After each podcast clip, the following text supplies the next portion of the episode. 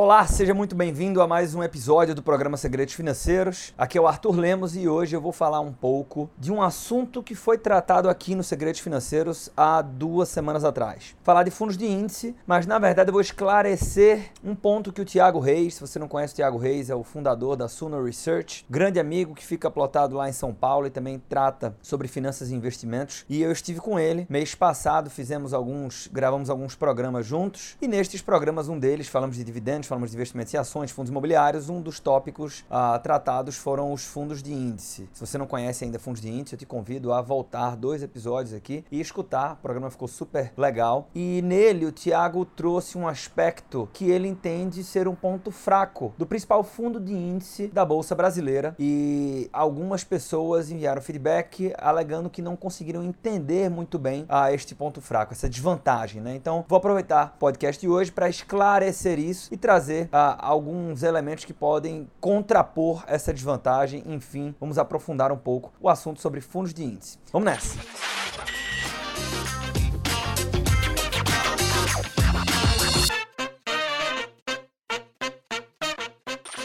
Bem, eu estou gravando uh, o episódio de hoje de uma forma bem diferente. Normalmente eu gravo no escritório ou algum café, alguma coisa assim. Dessa vez estou deitado na minha cama. Acabei de fazer uma cirurgia e estou aqui ainda nesse processo de recuperação. Não posso me mover muito, mas uh, espero que isso não mude muito uh, o tom da energia que eu costumo gravar os nossos episódios. Este final de semana, né, o último final de semana, teve uma edição do programa Investor Profissional, que é um treinamento da Empreender Dinheiro. Esse treinamento, por enquanto, ainda acontece só presencialmente e tive uma edição aqui em Recife, junto com o professor Saulo Godoy, que é um dos instrutores da Empreender Dinheiro, onde a gente tratou de investimentos. Então, ele é um treinamento que passa por comportamento e os vieses do investidor, trata de renda fixa e os conceitos mais avançados e produtos avançados de renda fixa, inclusive operações avançadas também, como marcação ao mercado lá no Tesouro Direto, mas há uma ênfase enorme em ações, em renda variável, né? E alternativas à carteira própria de ações também. Então, a gente dá uma ênfase para discutir ações, como você comprar e vender diretamente, a, sempre seguindo a escola fundamentalista de escolha de ativos, mas também falamos de alternativas, ou seja, como é que você pode participar do mercado de renda variável se você não se sentir maduro ainda para comprar diretamente ações. E aí nestas alternativas a gente tem os clubes de investimentos, que inclusive acredito que vale um episódio ah, num próximo momento só para falar de clubes, que é uma coisa que há muita confusão e muitas pessoas não conhecem no Brasil, mas é uma alternativa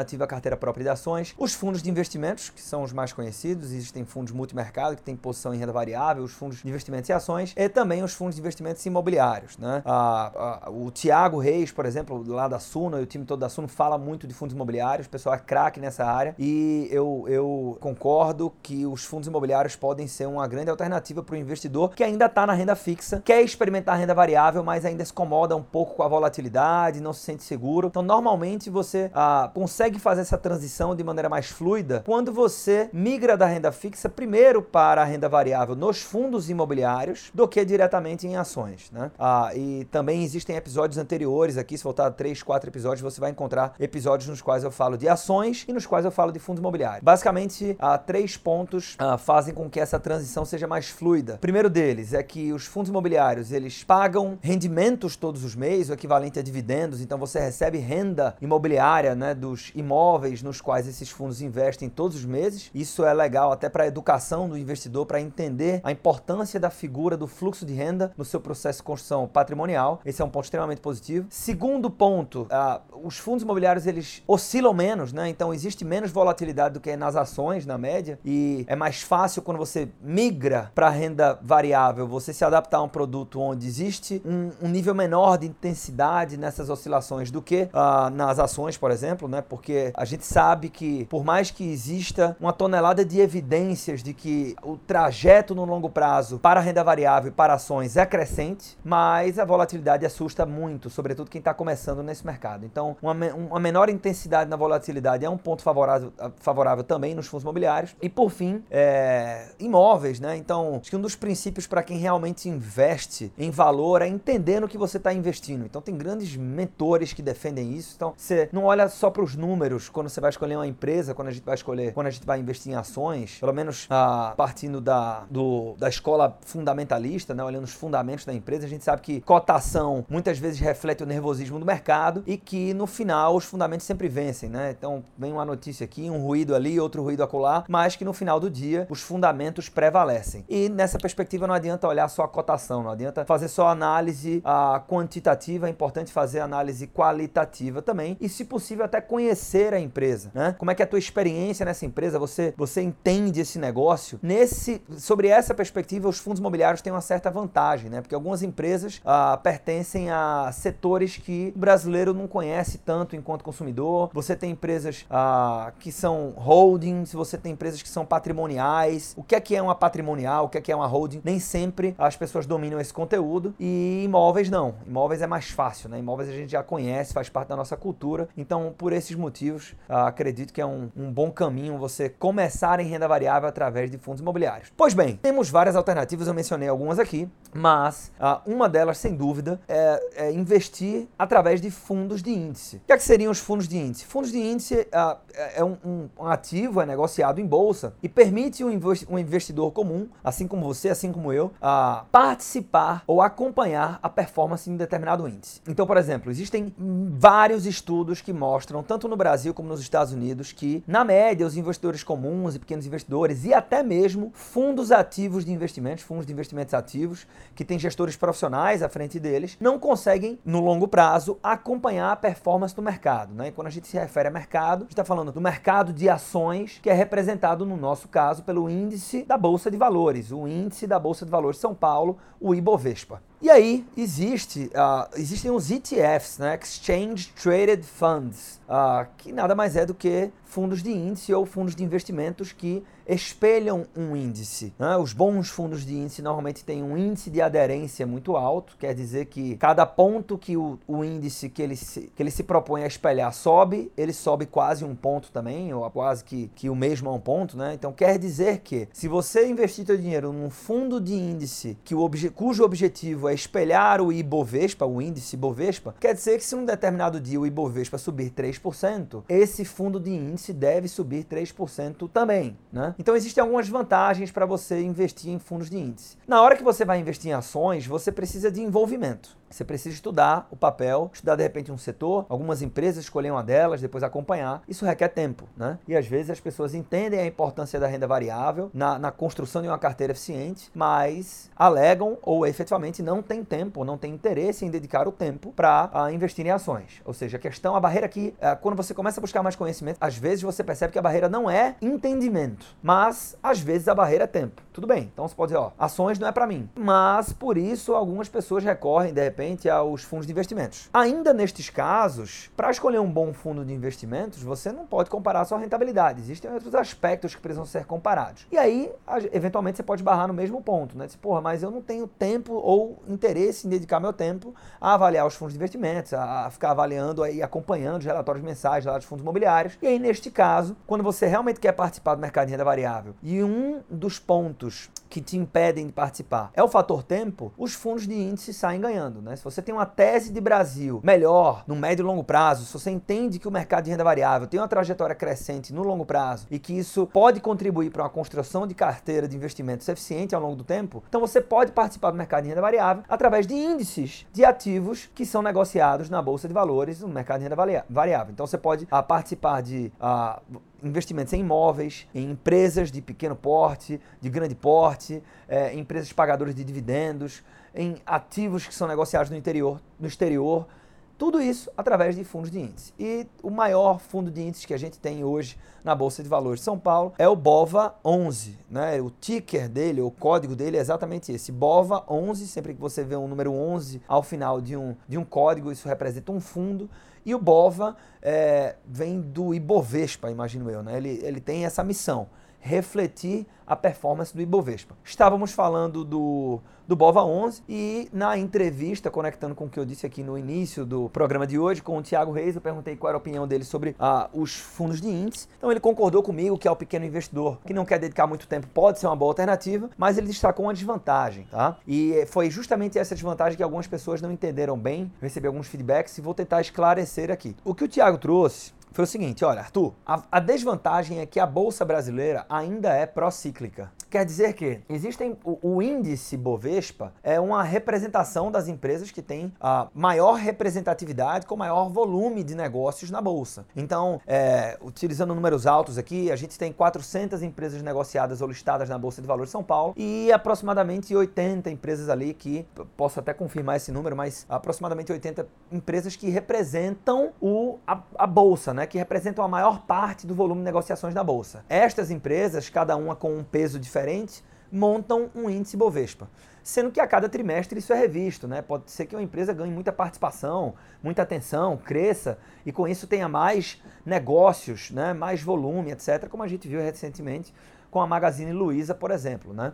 Ah, a gente, se você voltar no passado, você tem casos como a OGX, que entrou no índice, depois saiu no índice, do índice, enfim. As empresas crescem ou diminuem de tamanho, né? E isso repercute na representatividade delas no índice Bovespa. Pois bem, e aí o, o Tiago disse o seguinte, ó, o problema, que é um problema, por exemplo, que não acontece na, nas bolsas americanas, né, que elas têm os diversos setores da economia representados na bolsa. Então, se você olhar lá para nós, o S&P 500, que é equivalente ao nosso Ibovespa, ele não tem esse problema, mas nós temos. E qual é este problema? É que a bolsa brasileira ela é procíclica. Então, o, o Tiago deu exemplo da, da Vale, né? Disse assim, ó, a Vale tem uma, uma expressividade alta na composição do índice, tem um peso alto, né?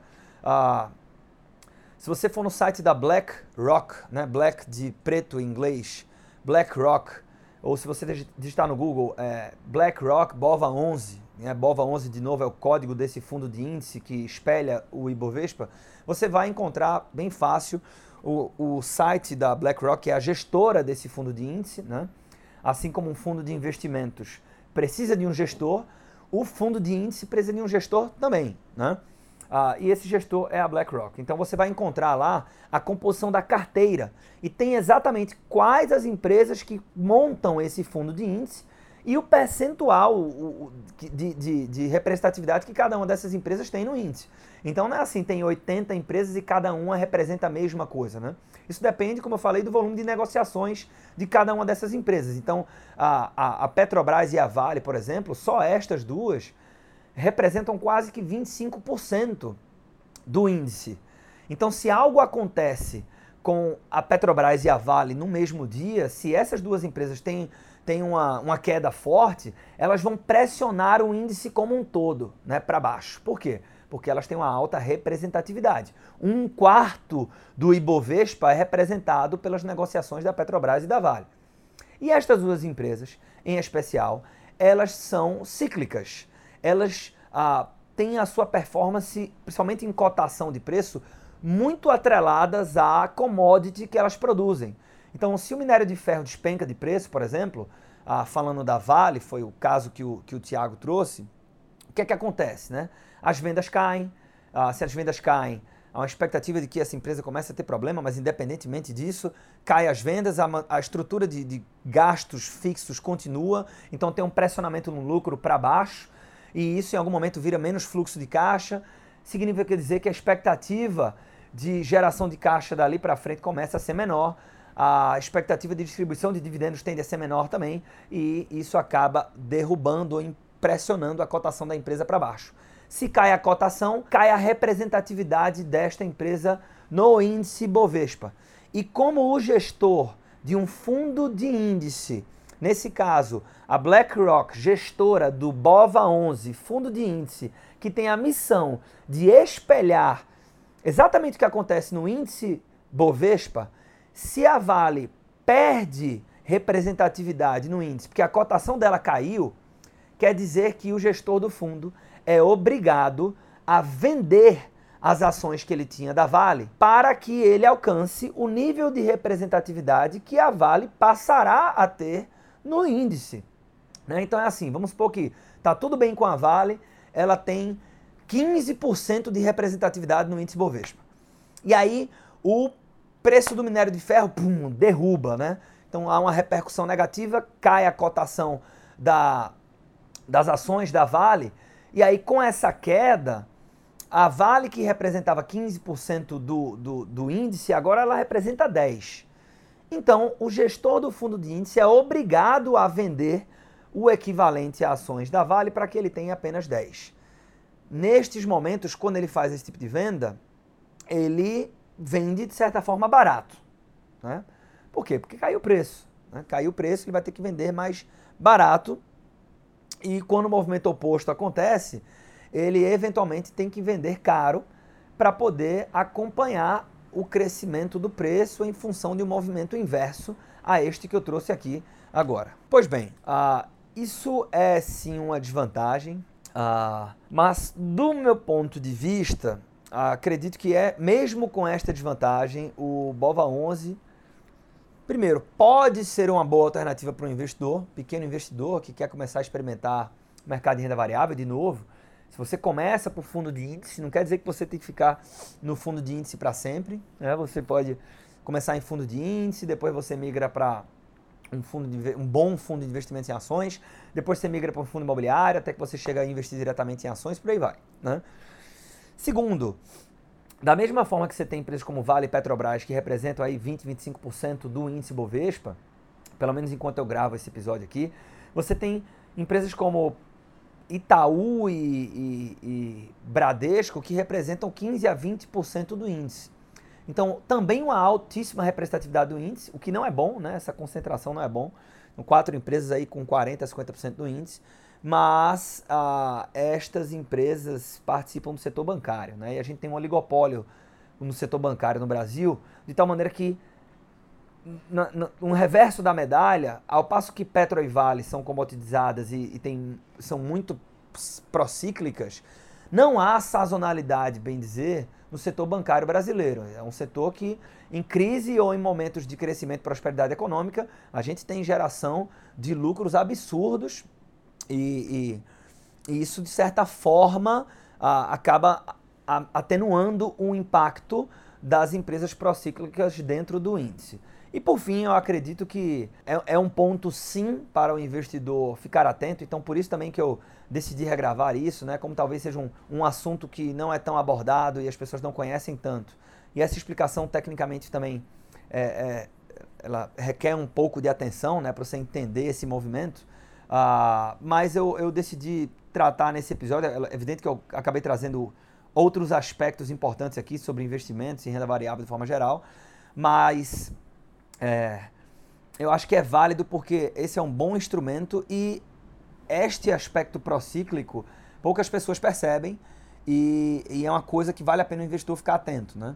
Então, de qualquer maneira, na minha, na minha amarração final aqui, eu acredito que no momento de transição é um produto espetacular para o pequeno investidor, principalmente resgatando pontos positivos, né? Então, quando você investe num fundo de índices, você tem um custo muito menor do que num fundo de investimento tradicional, até do que comprando diretamente ações, dependendo, dependendo do teu perfil, né, do tanto que você negocia, compra e vende, porque os fundos de índice têm uma gestão passiva, enquanto que um fundo de investimentos em ações, o gestor precisa ficar tomando decisões toda hora do que é que vai comprar o que é que vai vender, o gestor do fundo de índice ele, ele tem que replicar um índice. Então, o trabalho ele tem uma natureza mais passiva, ele não tem que decidir muita coisa, ele tem que replicar uma estratégia que já existe. Né? Na verdade, a estratégia dele é replicar um índice que já existe, então ele não te cobra muito por isso. Se você for comparar, não só o BOVA 11, mas todos os fundos de índice são mais baratos é, do que os fundos de investimentos tradicionais. E uma grande regra aí para o investidor no longo prazo é fugir de taxas desnecessárias. Né? As taxas às vezes você olha assim meio ponto percentual ao ano, um ponto percentual ao ano, pela composição de juros compostos, isso ao longo do tempo é uma tonelada de dinheiro, então a gente tem que ficar atento a isso. É... Você tem menores custos, então menos tempo no mercado, então volta ao fator tempo que eu comentei aqui ao longo do episódio, e é uma alternativa de baixíssimo custo para você acessar o benefício da diversificação, né? Benefício da diversificação. Então, como diria o Ray Dalio, né? autor do livro Principles, que, ou Princípios, que meu amigo Saulo me presenteou aí de aniversário. É, Ray Dalio fala isso, né? O, a diversificação é uma pólice de seguro contra riscos desnecessários, a favor de retornos justos e a um baixo custo, desde que você saiba o que está fazendo. Investir em fundos de índice é uma forma de acessar isso a um baixo custo. Então, ah, se você não conhecia os fundos de índice, ah, propósito desse episódio não foi explicar exatamente o que são, né, mas foi uma evolução de um episódio anterior. E se você já já conheceu, espero que você tenha entendido melhor essa questão procíclica. Caso não tenha entendido, não há problema. Investimentos é assim mesmo, tá? Então cada um tem o seu tempo, tem o seu ritmo. Escuta outra vez, talvez você entenda na segunda, se não, manda uma mensagem pra gente, manda uma mensagem para mim lá no Instagram, arroba Arthur Dantas Lemos com TH, ou no da Empreender Dinheiro, arroba Empreender Dinheiro, que eu falo direto contigo, tento te explicar de outra forma, vai ser um prazer, tá? Mas Caso você não tenha entendido parte desse episódio, isso não é um sinal ruim, não. Pelo contrário, se você está incomodado com isso, é um bom sinal, quer dizer que você uh, não desiste, uh, investimentos é assim mesmo, cada um tem um ritmo. E com isso eu desejo bons investimentos para você. Espero encontrar com você no próximo episódio do programa Segredos Financeiros. Um forte abraço.